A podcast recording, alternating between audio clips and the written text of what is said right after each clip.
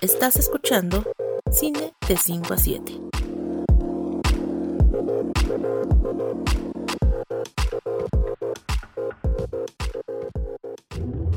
¿Qué hace a un hombre digno? ¿Hasta dónde es capaz de llegar con tal de demostrar su valía a sus pares?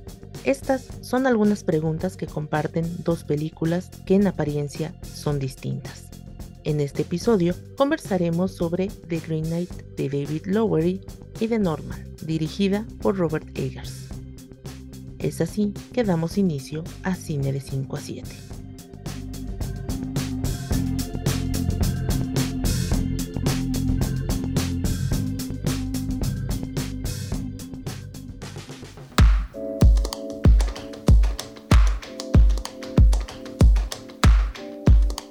Todos, bienvenidos a Cine de 5 a 7. Yo soy Saraí Rosas y me acompaña Monse López Lugo. ¿Cómo estás, Monse?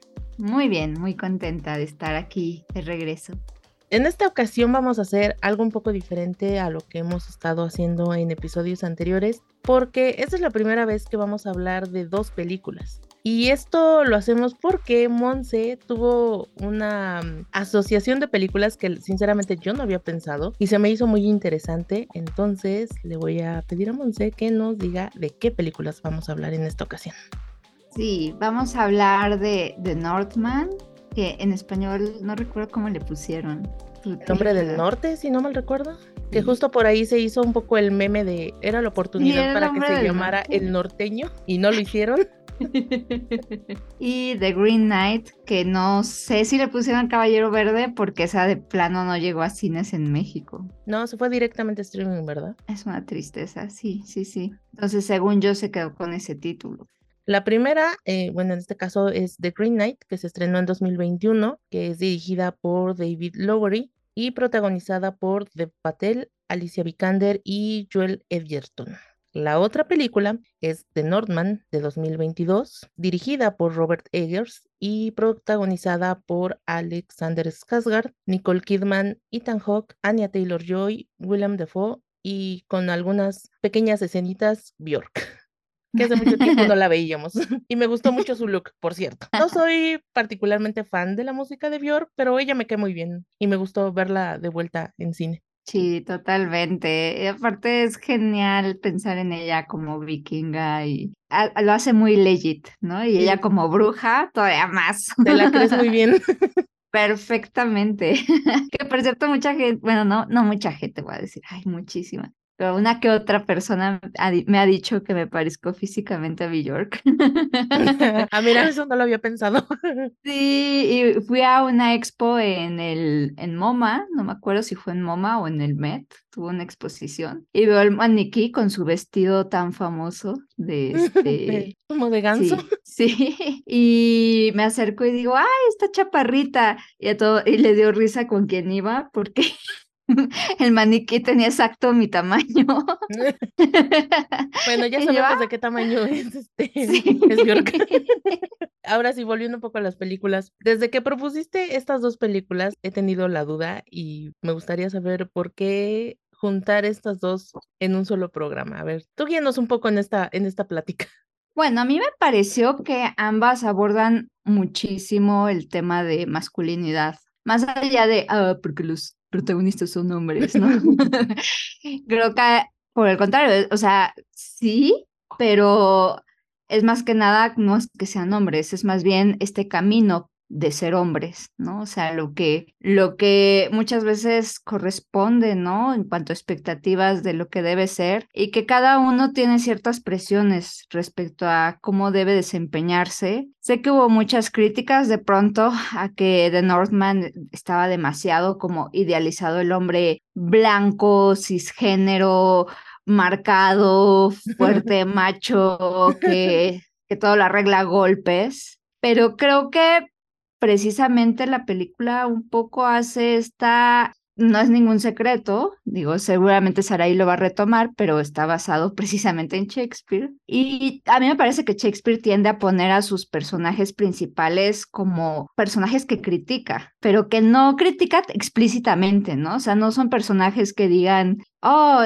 o sea, a pesar de que mi novela, una de mis novelas favoritas es El Conde de Montecristo, sí de pronto en este romanticismo sí carece de esta parte donde de pronto, oh, ya me di cuenta que hice mal, ¿no? Y se tiene como que autoexplicar. Y a mí me parece que en Shakespeare es como más obvio en la historia, ¿no? A pesar de que de cómo está escrita. Y me parece que The Northman justo pues un poquito sale que no por ser este arquetipo de hombre macho, man, animus, como ponía Fer Solórzano en su crítica, necesariamente significa que ya vas a ser todo un hombre y vas a tener dicha y todo. Y en The Green Knight me parece que es algo similar, solamente que aquí me pareció que es un poquito el más abierto respecto a sus temores, ¿no? Y se le van poniendo como un poquito más, eh, porque los dos tienen una misión que es algo que creo que también eh, coincide con el arquetipo del héroe, ¿no? El camino del héroe. Tengo una misión y esta misión me va como a llevar a un lugar, pero como todo buen héroe, pues voy a tener ciertas debilidades, ¿no? Ciertas tentaciones y ciertos obstáculos a vencer. Me encantó que creo que las dos, eh, sobre todo de Green Knight, digo, ya lo platicaremos, más que ser como el final de y así se convirtieron en hombres, ¿no? Es como eh, realmente mm, eh, cuestiona un poco qué es la felicidad, ¿no? O sea, qué es esta, este objetivo, si se logró o no se logró, ¿no? Así de, ah, sí, es un macho men, muerto, ¿no? Pero un macho men, o sea, como, eh, no sé, o sea, me, me, me pareció muy interesante eso y por eso como que dije, mira, aparecieron ambas en el mismo año y creo que generaron ambas ciertas incomodidades. Una en ser ignorada, en mi opinión, como Green Knight, y otra en ser criticada como The Northman. No sé tú qué pienses, ahí. A mí, bueno, la, la que yo sí vi en, digo, obviamente, porque llegó al cine, fue The Northman, y la verdad es que es una película que me sorprendió que disfrutara tanto porque es esta cosa épica que hace mucho tiempo no veía, porque en realidad la historia que nos está contando es una cosa que ya lo decías, ¿no? Se ha contado mil veces, o sea, tan solo Shakespeare lo retomó, porque en realidad esto es una historia que viene de, de los mitos vikingos. Entonces, vaya, no es que nos estuvieran contando una, una historia nueva, ¿no? Digamos que es como un remake más violento del Rey León, para ponerlo más sencillo. Me encanta. Entonces, la verdad es que es, es curioso cómo una historia en realidad tan sencilla, ¿no? Que pues esto, eh, hacer una pequeña sinopsis, es la historia de un príncipe que ve morir a su padre, que a su madre la secuestran y que jura volver para cobrar venganza, ¿no? Básicamente de eso se trata la película. Y lo que vemos ahí, pues justo que la manera en cómo nos están contando esto, el cómo se muestra esta epicidad, pero sobre todo retomando cosas que creo que es hacia donde podríamos llevar un poco la conversación, que son estas cualidades de la masculinidad que ahora ya se están cuestionando mucho, que empiezan a ya no tener un lugar dentro de nuestra sociedad. Y eso me, se me hizo muy curioso cuando lo veía me llamó particularmente la atención porque eh, son cosas que obviamente yo ya me estoy empezando a dar cuenta, que empiezo a ser más consciente cuando veo este tipo de características en los personajes, cuando veo las películas y aún así logró contagiarme de este momento como tan épico y de esta violencia y salir de la, de la función como muy, no sé, como muy emocionada porque decía, es que esto es una cosa increíble, ¿no? Y incluso me acuerdo que, que contaba en Twitter cuando la vi, que en la sala, a pesar de que no éramos muchas personas, la gente había aplaudido y eso nunca me había tocado en una película que no fuera una película de un festival, ¿no? Digo, ahí todo el mundo aplaude, pero en una película que está en una sala básicamente comercial, nunca me había tocado que la gente sí aplaudiera como muy emocionada y ¿no? como muy exaltada. Y eso me parece muy llamativo de esta historia, ¿no? Y en el caso de, de Green Knight, debo confesar que me sorprendió mucho porque si bien yo tenía muchas ganas de verla, no me imaginé que la historia iba a ir por ahí. Es decir, yo no conocía que esta era una historia que viene también de un mito medieval. Es decir, eh, ya se han hecho muchas reinterpretaciones, que es algo que empecé a leer en estos días. Incluso esta misma película, hay una versión que es de 1984, si no mal recuerdo. Me llamó mucho la atención esto, ¿no? El cómo en este caso lo que están hablando es estas características que, que llevarían a un caballero a ser un caballero ideal, ¿no? El, cómo son puestos a prueba y cómo te están hablando de las virtudes y del honor y todo esto, ¿no? Entonces, ahí ya fue cuando decía, mira, es curioso que juntaras estas dos películas, porque sí, de alguna manera están haciendo esta asociación de lo que debería ser un hombre, ¿no? Eh, por un lado, la fuerza y el arrojo y por el otro lado, la virtud y el honor, ¿no? Digamos de, alguna manera. Y a pesar de que son en este sentido diferentes en cómo se están narrando, porque una es extremadamente violenta y hay mucha acción, la otra es muy calmada y por momentos hay, hay gente a la que le podría parecer incluso aburrida o, o lenta, ¿no? No sé. Sí, yo de hecho cuando empezó dije, ¡ay no! Esto es como el mío Cid. Un poco. Sí, y yo sé que tiene mil valor el mío Cid en la historia. Y en la... Ay no, ha sido de las lecturas más pesadas que he hecho en mi vida, que yo estaba así, por favor, ya acaba. O sea, no, no sé, no, o sea, entiendo, sí, sí es importante la mitología, no lo, no lo devaluó, o sea, y sí, tenemos que leer el Popol Vuh y tenemos que leer a los griegos porque seguimos cometiendo una y otra vez los mismos errores y en nuestro programa de Avengers ya lo mencioné, creo que no es tan diferente los dioses griegos a los Avengers, por polémico que suene esto, porque pues al final queremos como contar historias de historias que se repiten, ¿no? Porque creo que eso es lo que mucho sucede en los mitos, pero la el formato, ¿no? Que era como un poquito en prosa y como un poquito este muy medieval, que aparte algo que creo que es muy importante también hacer nota, ¿no? Muchas veces se toma la Edad Media como una época muy aburrida, quitando a los caballeros, ¿me entiendes? O sea, es como duró muchísimo, no había como mucho aparentemente desarrollo de arte o de cosas que, vaya, que, que, fueran como más eh, industrializadas, no sé, muchos como que ven una época muy gris en el feudalismo. Sin embargo, pues duró bastante y sí fue una, vaya, fue algo importante. Pero yo cuando empezó dije, Dios mío, ¿qué es esto? O sea, me voy a aburrir, no lo voy a soportar. Y como que al inicio no sabía para dónde iba, ¿no? Tenía como esta duda de qué va a pasar, o sea, de qué va. Pero poco a poco me fue llamando mucho la atención el desarrollo que iba tomando sí es densa y sí es lenta Green Knight, pero si notas, tiene muchísimo simbolismo en todas o sea, una cosa hermosa, o sea, sí. está llena de símbolos por todas partes y no son forzados, no son explicados, ¿no? Sino que están sujetos a interpretaciones, a diferencia de tal vez lo que yo vería con El Señor de los Anillos o Game of Thrones, que lo hemos platicado aquí, ¿no? No ni siquiera sentí que fuera como este es un universo Harry Potter, ¿no? Donde existen estos seres y estas poblaciones y esta, como que fue, no, no, no, no, esto es onírico.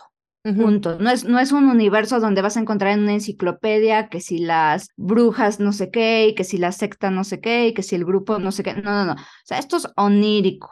Y esto se va a mantener toda la película porque todo es como desde un punto de vista que parece un sueño y no te explica demasiado de manera en que no sabes ni qué seres son ni cómo se llaman, ¿no? No hay esta como situación Harry Potter donde pues Harry pasa a otro mundo, ¿no? Y alguien le, Hagrid le va explicando, ah, sí, esos son los, no sé qué, los muggles, ¿no? Y bla, bla, bla, bla, bla, y como que alguien le ¿no? O sea, tienes sí, que van introduciendo toda una mitología, ¿no? Totalmente. Aquí no te explican nada y no importa, porque es más bien sujeto a tu propia interpretación de qué está sucediendo, qué es. Y eso creo que te pone más en la situación de este protagonista, porque él tampoco sabe qué son esas cosas que está encontrándose, ¿no? Porque es, a final de cuentas, y eso también me encanta de Green Knight, es un mi rey, un chavito mi rey que no ha hecho nada en su vida y que heredó la empresa. Está, que está a punto de heredar la empresa. Sí, exactamente, ¿no? que está a punto de heredar la empresa y no ha vivido nada por vivir mimado y consentido por sus papás. Ajá. Es Javi Noble. y no sabe nada del mundo. Entonces, cuando ya se empieza a encontrar con el mundo, con, como decía, tentaciones, obstáculos, trampas, que el mundo pues tiene cosas muy duras, ¿no? Y es así, ¿no? Creo que está padre que no sobreexplique o que no haya como, y esta piedra te va a salvar y cosas por el estilo, sino que es como, chico, es your own, your own, ¿no? O sea, tienes que como salir por ti mismo, ajá, y en realidad te vas dando cuenta que el camino es lo que lo va haciendo un hombre, ¿no? No el vencer a este caballero, ajá, como aparentemente podría ser. Entonces está, está, a mí, a mí me encantó. O sea, la verdad es que sí me mantuvo todo el tiempo y no me importó no saber los nombres de los seres, ni los simbolismos, ni nada, sino entendí que eran sujetos a mí. Nunca sentí esta necesidad de googlearlos, buscarlos en enciclopedia o saber qué era qué, ¿no? Sí, exacto, que ahí es también, digo, a mí se me hizo muy interesante el hecho de que la historia ni siquiera te está planteando que este tipo al final va a ser un hombre honorable o un hombre digno, sino que en realidad toda la película lo ves fallando en esas tareas que son, le son impuestas, ¿no? Le, le van presentando diferentes retos y en todo momento tú ves cómo no logra pasar esas pruebas. Y él ni siquiera es consciente de que todas las cosas que están pasando, que las personas a las que se está encontrando, que las situaciones en las que se está metiendo, son parte de esto, de una prueba para hacerlo eh, digno de tener este título de caballero, ¿no? Decía hace rato que hay virtudes que son justo las que son puestas a prueba, ¿no? Que en este caso son cinco. No te las plantean como tal, pero pues están ahí puestas en la película, que serían la caballerosidad, la generosidad, la amistad, la castidad y la misericordia. Y tú ves cómo en cada momento con estas personas que se va encontrando, no es capaz de darse cuenta ni siquiera qué está pasando. Entonces también es curioso porque creo que en, en, estos, en estas películas que toman al viaje del héroe, tú vas viendo cómo se presenta la prueba, la realiza y la supera. Y entonces uh -huh. como que va ganando puntos, ¿no? Y en este caso no,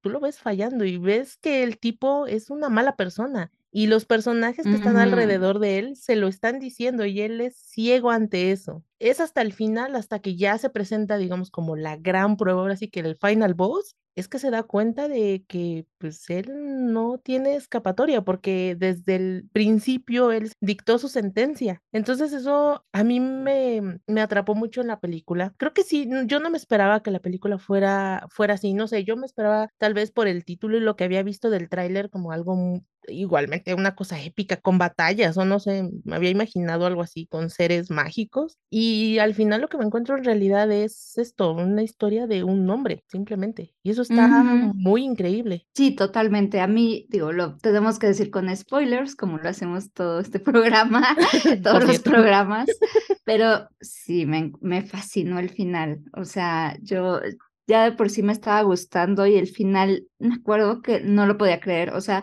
Dije, no puede ser que esto mitológicamente ocurrió, eh, tiene tanto tiempo, ¿no? Y tenemos, o sea, el que cuestione esto de morir con honor. ¿A quién le sirve morir con honor? O sea, a un esqueleto, o sea, es como, y, y yo sé, está muy romantizado, está súper romantizado en todas las películas y novelas y, y en fin, ¿no? En, en, vaya, cuántas veces no vemos que X superhéroe se, se sacrifica, ¿no? Por los demás, y en fin. Y, y creo que o sea, de pronto lo ponemos como en estas como grandes misiones, ¿no? Y es que sí, el honor y nos alimentamos de ello y el orgullo y los valores, y etcétera. Pero a final de cuentas, o sea, yo le diría a alguien en un asalto, o sea, si te están asaltando, ¿no? No, mi honor, y voy a como luchar contra el asaltante que tiene su pistola, y entonces le voy a aplicar una llave, y voy a, o sea, a final de cuentas, muchas veces por este tipo de enseñanzas de no, no te dejes, y tú tienes que como casi arriesgar tu vida por cosas materiales, que claro que da coraje, y entiendo que en situaciones de estrés uno no sabe cómo va a actuar, de pronto yo veo mucha esta presión de los hombres de cuando, por ejemplo, son asaltados, de cierta humillación, de cierto como, como a pesar de que todos, no, pues tranquilo, este, pues obviamente el otro estaba con una pistola o con una navaja o tenía más barrio que tú, ¿no? Y nada más podía salir herido de eso, ¿no? Y noto que a muchos hombres después de un asalto como que les da un shock de, de hombría, ¿no? De, ¿qué onda? Incluso no tiene que ser un asalto, o sea, una peleita ahí en el antro, en el bar, eh, en, en, incluso los autos, ¿no? O sea, lo hemos visto, ¿no? En coches, ¿no? O sea, de pronto esta cosa de, no, es que no me puedo dejar porque mi honor, sí, exacto, es como, güey, lo único que vas a lograr es que te, te, te golpeen, te maten o lastimen a quien va contigo, pero creo que viene desde muy atrás ese chip de que tenemos que defender. Una cosa es como defenderse y otra cosa es defender tu vida. Y, y creo que está muy interesante cómo lo plantea, así de, de que no, pues no quiero morir, ¿no? O sea, como, ¿por qué de morir? O sea, pero vas a morir con honor, pero ¿por qué? O sea, ¿de qué me, o sea, de qué me voy a alimentar con honor, ¿no? Entonces, eso me parece muy interesante. Como dices, que pongan a una persona que no es buena completamente, y eso es muy honesto. Por cierto, Maldito con el zorrito. Oye, sí. Amé ese zorrito con todo mi corazón. Yo estoy la feliz, estoy sufriendo por el zorrito. Pero, pero sí, o sea, me, me, me voló la cabeza. O sea, sí dije qué maravilla empezar a cuestionar estas, como, vaya, estas cosas establecidas de hay que morir con honor. Yo, yo a veces, o sea, de verdad, gente, yo sé que tal vez soy, soy horrible como lo estoy diciendo, pero los, los invitaré un poco a que cuestionen qué es morir con honor, o sea, qué exactamente abarca o cómo es o qué, qué tiene, porque lo hemos oído mucho. ¿Qué es eso, no? O sea, e, esa película sí lo pone muy interesante, ¿no? Y creo que Nordman se relaciona un tanto con eso. Sí, justo, ¿no? Y digo, ahí me llama la atención eh, este diálogo que tiene el personaje de Alicia Vikander, ¿no? ¿Por qué no es suficiente la bondad?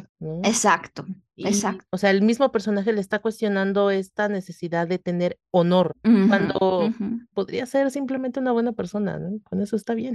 Claro, y creo que ahí entra de nuevo, o sea, voy a sacarlo mucho, pero sí, o sea, creo que están mucho los arquetipos de anima y animus, ¿no? De lo que es femenino y lo que es masculino. Y la bondad es, es femenina. ¿no? O sea, es como, eso es de la mujer, ¿no? Eh, la sensibilidad, el amor y no, porque el hombre tiene su parte más femenina y la mujer tiene su parte masculina también. Entonces, totalmente. Él podría haber tenido una vida muy dichosa y llena de amor y, y, y, no de poder necesariamente, ¿no? Que no tiene nada de malo quien quiera poder, ¿eh? Nada más. No, Probablemente vaya a tener un destino no muy agradable. Pero ahora que ya estás haciendo esta relación con The Norman, vamos a hacer el corte y ahora ahondamos un poco más en lo que nos cuenta esa película.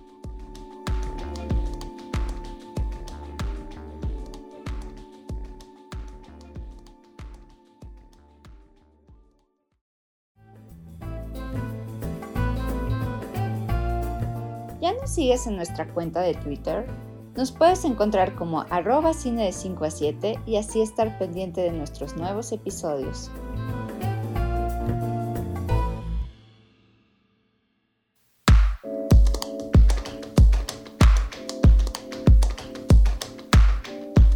Y bueno, ya estamos de vuelta y ya estuvimos platicando un poquito sobre The Green Knight y creo que sería bueno empezar a hablar un poco más sobre The Northman. Yo en este caso ya mencioné, ¿no? Que creo que una de las cosas que más me gustó es esta epicidad, pero sí este cuestionar como por qué de pronto estas cosas que ya nos estamos cuestionando, ¿no? Ya sabes, como la violencia extrema y este esta prueba del macho que todo lo puede, sigue generando como esta mm, atracción en el público por qué sigue llamándonos tanto la atención, ¿no? Porque creo que fue una de las cosas que al público fue lo que más le gustó y lo que más hizo que la gente le interesara ver la película. Sí, bueno, en realidad es, es muy curioso porque Northman sí tuvo como buena respuesta, pero al mismo tiempo no tan buena en taquilla que fue mal, mal, mal en taquilla, no recuperó todo lo, la inversión Aparte culpaban al director porque no es como el director más comercial del mundo y tiene como un lado muy oscuro y sí noté en cierta forma que había como los que sean como fans de su trabajo anterior y que eran más como críticos especializados. El monóculo. sí, decían, ay, no se atrevió tanto, ¿no? O sea, como fue, está muy restringido, Hollywood no le permitió hacer casi nada. ¿De qué están hablando? Sí, literalmente hay descabezados ahí. Ajá. Queman a gente en una choza. Totalmente. Y luego había los que al revés decían, no, está muy fuerte, está muy horrible, ¿no? y yo, o sea, y creo, sí, exacto. Creo que de inicio algo interesante de lo que tú dices, ¿no? Es que es muy épico, pero desde el, o sea, muy al inicio te marcan este personaje no es una buena persona, ¿no? Creo que en The Green Knight es un poquito más como que te vas dando cuenta con la historia porque dices, bueno, quién sabe, no lo conozco, ¿no? Y dices, no, no, ahorita seguro se va a portar bien, ¿no? Y no. Y ya la siguiente prueba, no, no, tal vez no. Hasta que ya te das cuenta, no, este, este protagonista. sí, no, no este, no es digno, dirían. no, dices, este héroe no, o sea, ya le di muchos chances, pero eres tú, porque tú estás acompañándolo, ¿no? Entonces te frustra un tanto así. Ahí de, alguna manera siento que estás subvirtiendo esta idea que tú tienes de héroe, ¿no? Sí. Este tipo no es un héroe y te lo está demostrando a ti. Porque aparte dices, aunque al final logre lo que vaya a ser, ya sabemos en todo el camino que este güey no es digno, como dices, ¿no? Y en el otro, desde el inicio te plantea, somos vikingos que violamos y matamos niños, ¿no? O sea, es como, de pronto me, me llamaba la atención porque había algunas personas que decían, es que The Northman plantea este ideal de hombre hegemónico y etcétera, y yo, no, desde el inicio está diciendo, no imiten esto, esto está como mal, ¿no? Y creo que todo el tiempo está poniendo la película. Lo que creo que a veces la gente no captó es que todo el tiempo la película está diciendo, este dude no está bien, o sea, este dude está haciendo muy mal las cosas y se lo dicen todos, todos los personajes le dicen, güey, no, ya, suelta la venganza. Su padre, no, o sea, en cierta forma entiendo que que le da este mandato y le enseña a ser hombre, pero aparte, o sea, una cosa primitiva, Saraí, ¿a poco no? Así como de, uh, hay que ser animales y somos lobos y etcétera, ¿no? De que dices, o sea, ser hombre es convertirte en un animal, alejarte de lo humano para ser un animal y eso ya te hace hombre, ¿no? O sea, es como muy interesante eso, ¿no? Este, como pierde tu civilización y conviértete en esta cosa furiosa que se deja llevar por los instintos. Y es como. Y que se pedorrea y eructa. y, o sea, que son cosas muy de traslademos al siglo XXI y es como los hombres hacen eso muchas veces, ¿no? O sea, eh, se echan pedos y eructos, es como jaja y lo celebran, y es como de, o sea, no está tan alejado de la y de pronto como unas cosas muy básicas que tú dices, uy, ¿por? Sí, sí, es como de, sí, o sea, estuvo bien salvaje, ¿no? Y tú, o sea, eso te vuelve más animal, no más humano, pero aparentemente te vuelve más hombre ser animal, qué curioso, ¿no? O sea, es, es, es, o sea, también, o sea, de verdad, tal vez de pronto nos sienten muy feministas en este programa, pero de verdad también el hombre tiene sus, sus expectativas y sus presiones y, y va de la mano. Y algo que, que pone, ¿no? Todo el tiempo es, todo su entorno le dice, porque él, él quiere vengarse, ¿no? Y todo su entorno le está diciendo todo el tiempo, no, o sea, ella, la, la, la, sí, o sea, suéltalo, todos, la bruja le dice, la, la, esta Anya Taylor, ¿no? Le dice, ya, suéltalo, puedes ser feliz conmigo, tener una buena vida, si superas las cosas y sigues adelante. Y no, eh, la mamá le dice, no, o sea, yo, yo, o sea, y eso, e, ese, ese plot twist de la mamá me parece de lo más interesante, ¿no? Sí. Porque te das cuenta que en realidad ni siquiera es, podemos decir, ay, al final descubres que su mamá es mala. No, también al papá era un cretino, ¿no? Era un cretino con descubres que las cosas no eran tan simples como tú creías, ¿no? Realmente. Que, que, de alguna manera un poco la película al principio te plantea esta idea de esta familia son los buenos, este chico es el bueno y los demás, el tío y los eh, traidores son los malos. Y de pronto cuando llega este giro, te das cuenta que, pues no, las cosas no eran así, había razones para, para que pasara lo que pasó, ¿no?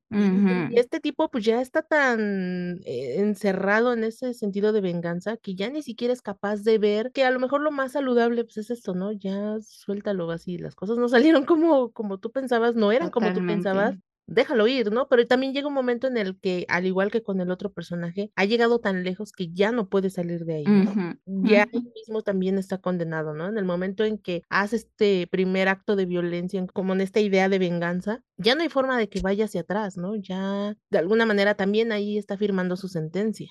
Sí, totalmente. Su identidad está hecha de la venganza. por eso no quiere soltarla, porque de pronto decir, ¿quién me voy a volver yo? Pues te puedes volver otra cosa, ¿no? Seguir adelante. Eso es lo que sucede con la venganza. O sea, ahora que yo contaba lo del Conde de Montecristo, a mí me encanta ese libro porque plantea por qué la venganza no funciona. Y es porque por más que te vengues, número uno, nunca va a ser ojo por ojo, no existe el ojo por ojo, o alguien se va a pasar o la otra persona se quedó corta.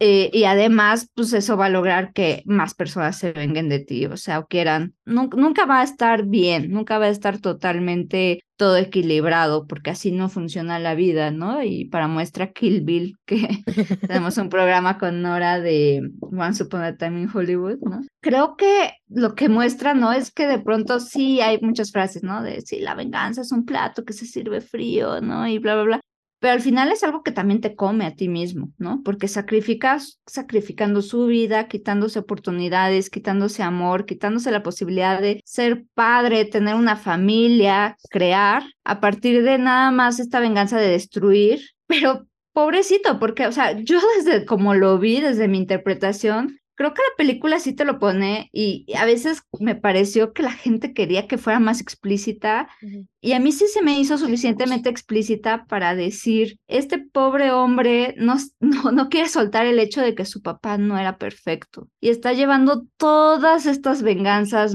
todo este como camino, nada más para sostener este ideal de su padre que no existe. Y creo que a todos nos sucede con nuestros padres, ¿no? Que llega un momento en que dices, ah, caray, ¿no? O sea, cuando, cuando, cuando tus papás te dicen, no, nunca mientas ¿no? Y después, diles que no estoy, ¿no?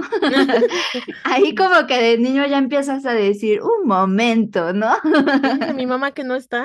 sí, exacto. Entonces, como que ya es, o sea, y lo tengo que decir, sorry, pero es muy edípica esa película. Sí, muy. Es. Y de hecho también de Green Knight, porque justo no es que deba ser, sino que el mundo, el sistema está construido para que el hombre sea la cabeza y se identifique con su padre y sea el que herede el poder y para eso tiene que en cierta forma eh, matar al padre, pero también identificarse con el padre, ¿no? Y un padre ideal. Y pues esa es la cosa, que no está del todo llevado, porque estas personas no lo simbolizan, sino que lo llevan a lo literal. Y también ahí es curioso que en ambos casos es la madre la que los termina poniendo en esta situación. Sí, sí, sí, totalmente. Y sí, tiene una cuestión ahí, yo no me quiero clavar mucho en el psicoanálisis, pero sí tiene una cuestión ahí muy incestuosa, porque pues al final, sobre todo los varones, ¿no? Su primera figura de apego es su mamá, usualmente. Yo sé que, ay, pero quien no tuvo mamá o se murió en el parto o, o se adoptó yo qué sé. Sí, sí, sí. sí. Pero, o sea, usualmente. Sí, es una figura materna, ¿no? Una figura que usualmente es femenina, no siempre, pero usualmente esta figura que es muy maternal y muy femenina y muy cuidadora y etcétera. Y los hombres tienen que de pronto soltar esta figura, ¿no? Porque ya es demasiado, podríamos decir en términos de Freud incestuoso, pero también ya es como no funciona porque hasta la fecha lo hemos oído, tiene mamitis, ay, quiere a su mamita, ¿no?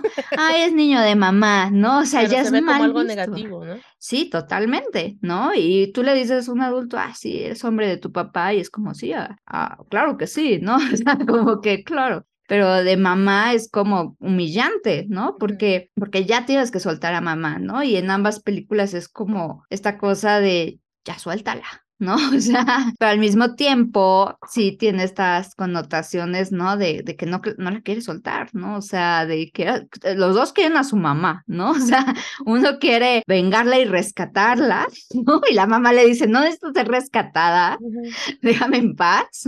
y, y, el otro, pues, o sea, quiere ahí en su camino, ¿no? Así de, yo solo quiero regresar a casa, ver Netflix en el castillo, ¿no? y que mi mamá me siga cuidando. Y la mamá es la que lo empuja no, sale al mundo. Sí, sí, porque la mamá es que lo ve, dice, Dios, es que este es un inútil. Es un inútil, no sabe, ¿no? Y lo ve como es, ¿no?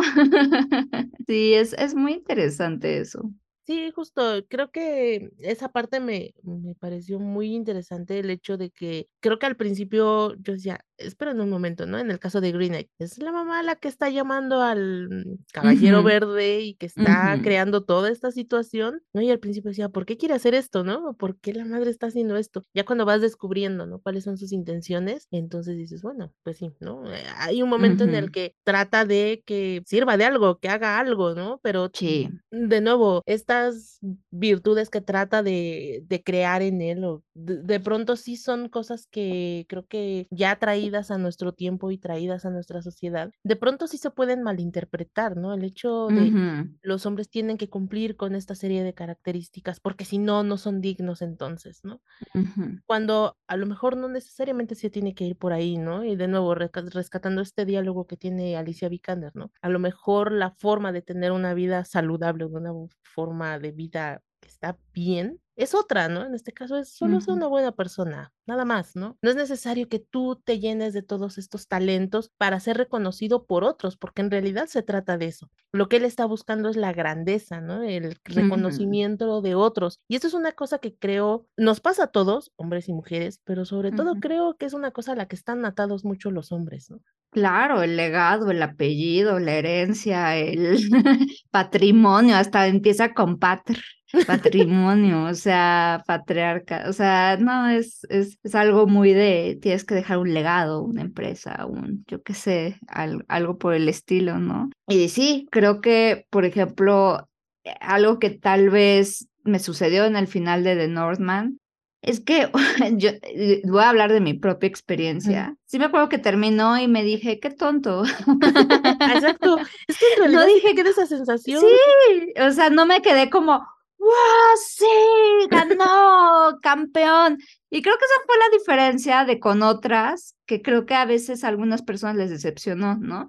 Que no, no hay como un, mira qué glorioso, ¿no? Y, entonces todos empezaron a contar su leyenda y pusieron su estatua y campeón, ¿no? Este, y su cinturón de canelo, yo qué sé, ¿no? o sea, no, termina como que, mm, sí, lo mataste. Y tú también quedaste muerto, sí. Next. Y si te quedas como, sí, o sea, qué tonto. Y creo que es adrede y eso me gustó, ¿no? Porque es como, sí, es, es, es, tonto, no, no, no tiene sentido, pero nunca sentí como, ay, entonces perdí mi tiempo para esto, no, sino que dije, sí, es que ya lo venía cantando, toda la película desde que inicia, dicen, es una tontería, es una tontería, es una tontería, es una tontería, y acaba y dice, ya ves, qué tonto, ¿no? O sea, todo lo que pudiste tener y no hubo gloria para ti. Nada más hubo venganza, hubo muerte. O sea, ¿en qué acaban esas cosas? En muerte, punto. Trata, tal vez al final, ¿no? Ella como que embarazada, así como que te deja, pues sí va a tener su legado ahí, pero, eh, o sea... Pero no va a estar ahí, no va a ser parte exactamente, de... Él no lo va a disfrutar. Y eso me pareció súper, que, que es como de que te quedas con esta la forma en que está filmada hace que te quedes con esta sensación de qué tonto.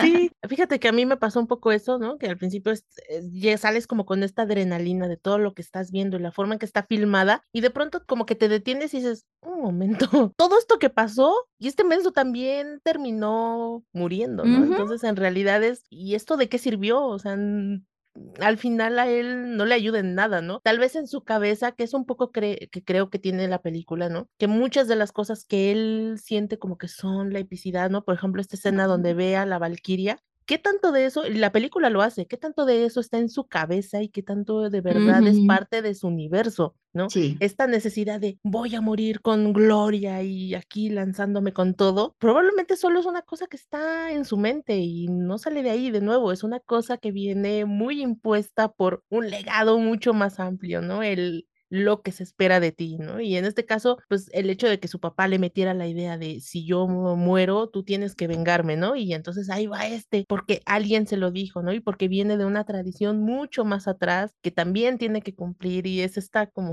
un poco este encadenar a la persona a, hacer cosas que al final no le van a ser de utilidad, ¿no? Y pues sí, habrá estado muy épica la batalla, pero al final no sirve de nada. Totalmente, es Sí, es, es, es, muy honesta en eso. Y no sé, yo, yo noté mucha incomodidad de muchos hombres con esa película, ¿no? O sea, sí, o sea, había quien le había gustado, había quien le había como incomodado, ¿no? Había quien le había visto desde otro punto, ¿no? Eh, creo que generó mucha confusión, en mi opinión, o sea, algo que veía mucho en redes, pero eso me gustó, ¿sabes? O sea, como que me gustó que no fuera tan cantadito, y con lo que dices, me acordé que hasta, hasta Simba perdona a Scar al final del Rey León.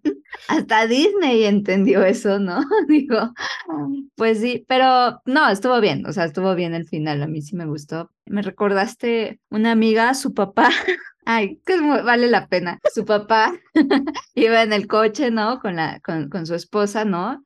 Y de pronto pues, empieza a tener esta pelea con alguien, ¿no? Es, auto con auto, ¿no? Este, se baja del coche el chavo, ¿no? Un chavo así, mucho más como barrio, ¿no? Y le dice, órale, bájate, ¿no? Este, y se quita la camisa, la, la playera, o sea, imagínate. Ok.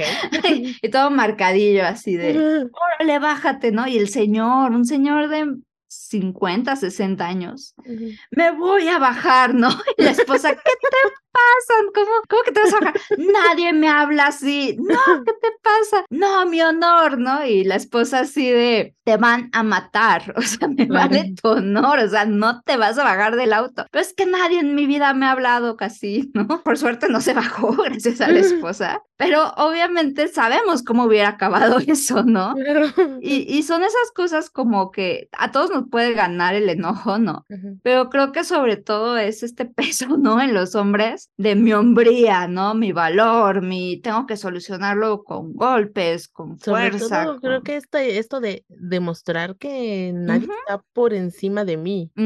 Totalmente. constante vas a dejar que te traten de esta forma, ¿no? Y es como... Totalmente. No, y aparte, o sea, perdón, pero el chavo pues traía una, un coche mucho más sencillo, ¿sabes?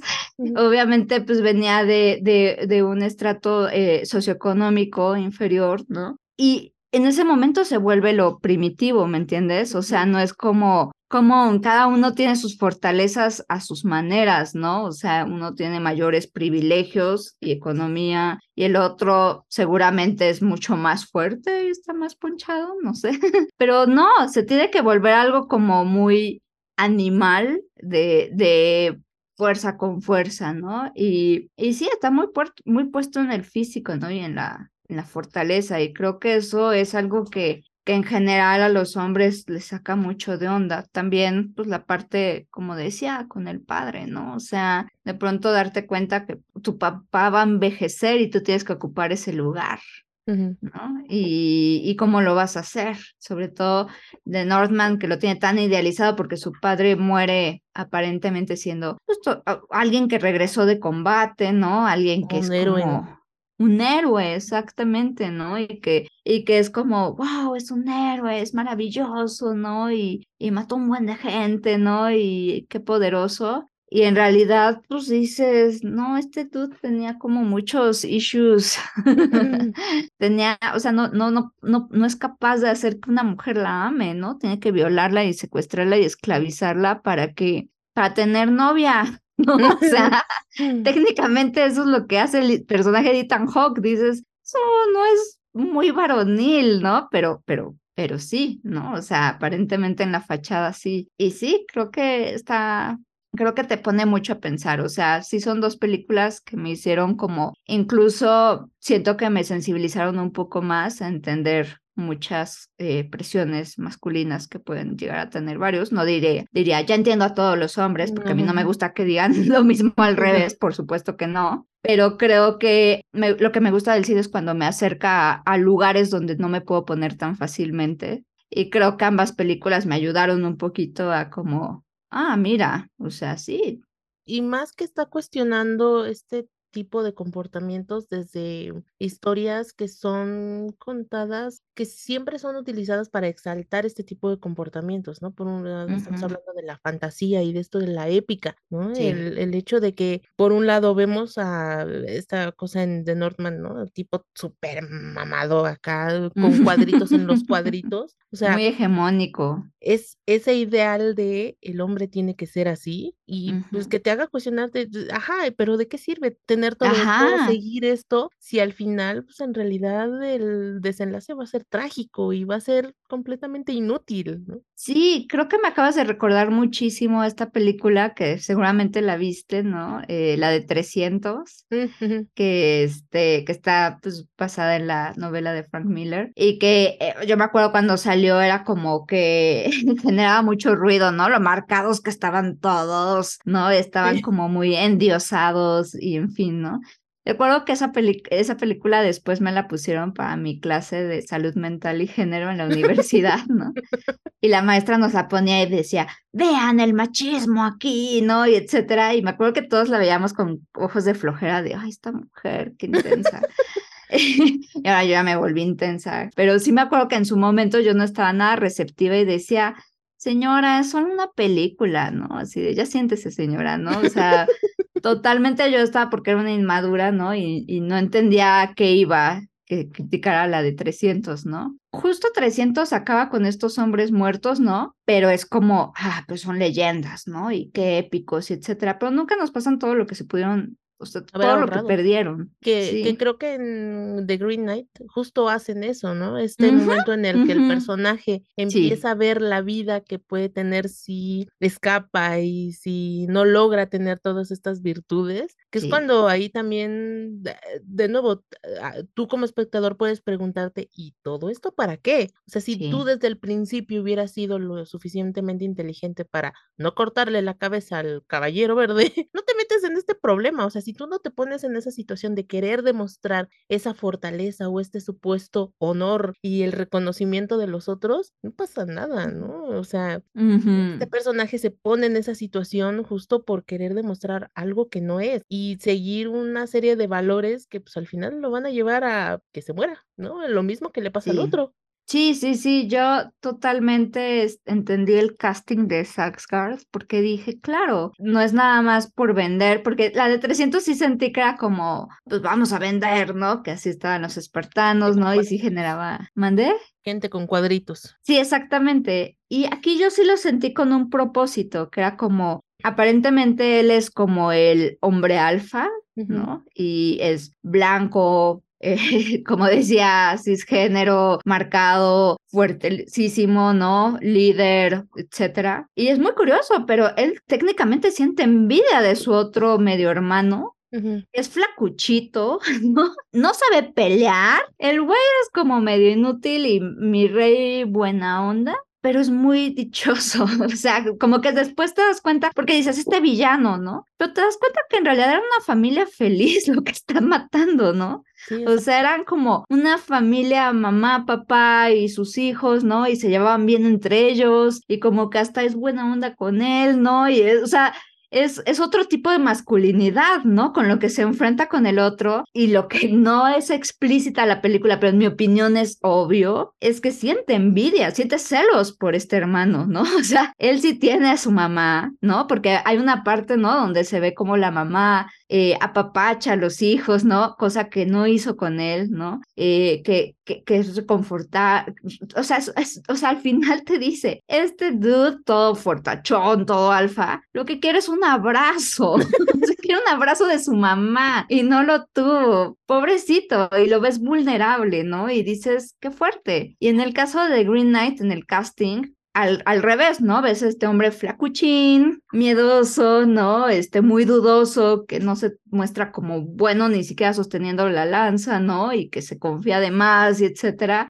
y nos pone como el otro lado de la moneda, pero precisamente eh, como también para poner, sí, está esta vulnerabilidad, pero es un gandaya, ¿no?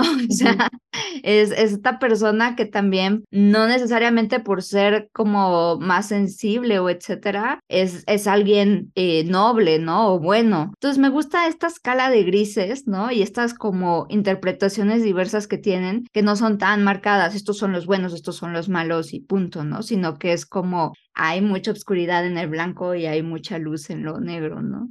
Sí, justo, ¿no? El hecho de que un poco en el caso de Norman utilice como este arquetipo, ¿no? Y en The Green Knight, pues tienes a un actor que pues no es para nada lo que tú imaginarías como un caballero en una película de caballeros, ¿no? Entonces, ya desde ahí el, te están empezando a cuestionar cosas, ¿no? Y si pones atención, sí es el momento en el que te preguntas por qué eligieron a este actor para ser un personaje que no estamos acostumbrados a ver, ¿no? Y ahí es donde de nuevo llega esta idea de por eso es bueno la inclusión, ¿no? Porque te permite ver las cosas desde un punto de vista muy distinto al que estás acostumbrado y empezar a preguntarte cosas que ni siquiera te habías imaginado que podían ser una pregunta, ¿no? Y que en este caso, pues el hecho de ve a este que supuestamente debe ser un héroe y resulta ser pues una persona que no pues no vale la pena, ¿no? No, no, sí, no tiene como lo necesario para ser ese héroe, ¿no? Y qué interesante la palabra caballero, ¿no? Que la seguimos usando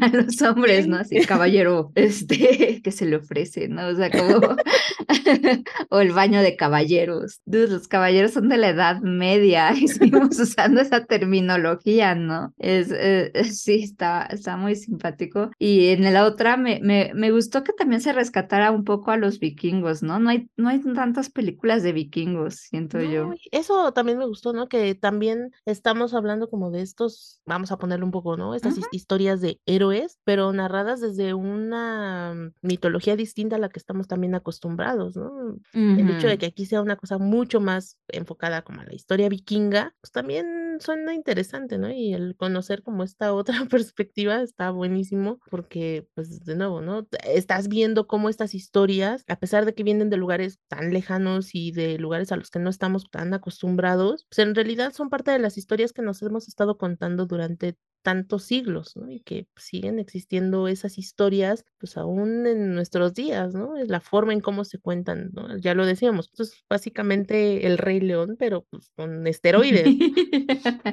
sí, incluso yo cuando dije Hamlet, ¿no? Es también esta parte ignorante de mí de no conocer las leyendas vikingas porque mi, mi educación es muy eurocentrista, donde nada más conozco esto y bueno, sí, o sea, ok, si están, los vikingos son de Europa, ¿no? Pero de todas formas, ¿no? O sea, está como esta parte que, que no entra en nuestra educación y que hay todo un universo de más historias donde ambas me llamó la atención que pues están basadas en historias que yo no conocía. Claro, y que y lo mismo lo que decíamos, ¿no? Que ya tenían ahí un montón de tiempo y a lo mejor reinterpretaciones de distintas formas y en distintas épocas. Yo, por ejemplo, de Green Knight no tenía idea de que esto era algo que existía hace un, pues sí, ¿no? Que venía de un relato medieval, ¿no? No sabía eso. Y de hecho, sí me, me, puse a buscar como el relato eh, original. Está súper interesante también eso. O que Shakespeare en realidad está tomando como referencia una historia vikinga para contar Hamlet. También para mí fue como, wow, eso no me lo esperaba. Sí, sí, sí, totalmente, ¿no? Y tiene parte de Edipo Rey, que es griego, o sea, está, que es de Sófocles, o sea, está, está muy interesante cómo cada cultura repetimos la misma historia, ¿no? Es muy cultural, ¿no? O sea, es muy eh, inconsciente colectivo, yo qué sé. Ahora sí, creo que mm, este experimento de mezclar películas que en realidad no nos habíamos dado cuenta lo mucho que estaban relacionadas, creo que despertó las ganas de volver a verlas incluso, ¿eh? Sí, a mí también. Sí, es muy curioso. Creo que ya después de lo que hemos platicado y como esta perspectiva un poco distinta, creo que incluso podríamos encontrarle más lecturas a estas películas, ¿no? Y nada más para agregar, y creo que algo que no mencionamos, pero me gustaría agregarlo, es acerca de los personajes femeninos, si bien son pocos y aparecen poco, cosa que a mí honestamente no es que me moleste porque de pronto, pues ahora que mencionaba la de Once Upon a Time in Hollywood, o sea, de pronto están contando los diálogos o los minutos que salen las mujeres. No, no, no, o sea, como si el valor estuviera ahí, ¿no? Sí, Exactamente, ¿no? No, me gusta mucho que estas mujeres, en el caso de Anna Taylor, Anna Taylor, ay, se me fue la... Taylor Joy. Anna Taylor Joy. y en el caso de Alicia Vincader, sus personajes femeninos no son mujeres ni siquiera como, ah, somos súper machorras, ¿no? Porque de pronto las pueden como, vamos a poner mujeres fuertes, ¿no? Y entonces como de, no necesito un hombre, ¿no? Y sé pelear y no sé qué, no. Se tienen su lado femenino y su lado masculino tienen más bien como lo tienen integrado, no están enojadas, tampoco así como de, ah, yo todo el tiempo estoy a la defensiva y, y los hombres son tontos, porque a mí de verdad me, me irrita esta cuestión en el caso de superhéroes que todas las superheroínas también enojadas y tratan bien como tontos a los, a los superhéroes hombres, como si fueran sus mamás. Ellas no me pareció que tomaran como una posición maternal, sino una posición de razón ¿no? Y justo, creo que los personajes femeninos ahí son más bien la razón. La voz de la razón, exactamente. Ajá. Entonces son muy racionales, ignoradas, qué raro. pero, bueno, son la voz de la razón. Eso me pareció muy interesante y lo prefiero, prefiero cinco minutos de eso que una hora de una mujer que es un mueble en la historia, ¿no? A menos que sea con, con fines del arco de la historia, ¿no? Pero cuando tratan de decirte, no, esto tiene mucho valor y no tiene más que una, un, plano, ¿no? Como personalidad. Que no te dicen nada. ¿no? No sé si quienes nos están oyendo habían pensado en la relación de estas dos películas, pero ojalá que lo que hemos platicado durante esta hora, pues les ayude a, ver las películas justo, al menos estos dos títulos de una manera un poco distinta creo que ya dejamos la plática hasta aquí. Ha estado bastante interesante todo lo que hemos conversado. Y pues de nuevo, déjenos sus opiniones y como siempre en nuestra cuenta de Twitter del podcast, que es arroba cine de 5 a 7. Y pues déjenos saber qué opinan. Nos despedimos. Monse, ¿en dónde te encontramos en redes sociales? Me encuentran en arroba cine en el diván, en Twitter. Eh, Instagram no tengo. Entonces me pueden encontrar por ahí.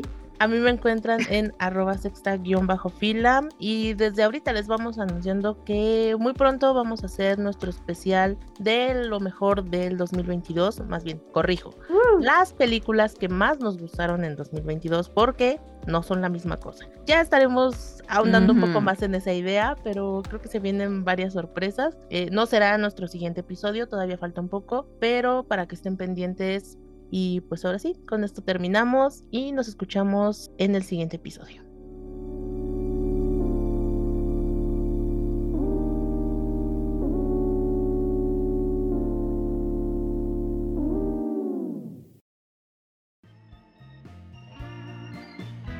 Gracias por escuchar Cine de 5 a 7. No olvides suscribirte a nuestro feed y calificar nuestro contenido. Eso nos ayudará a llegar a más gente.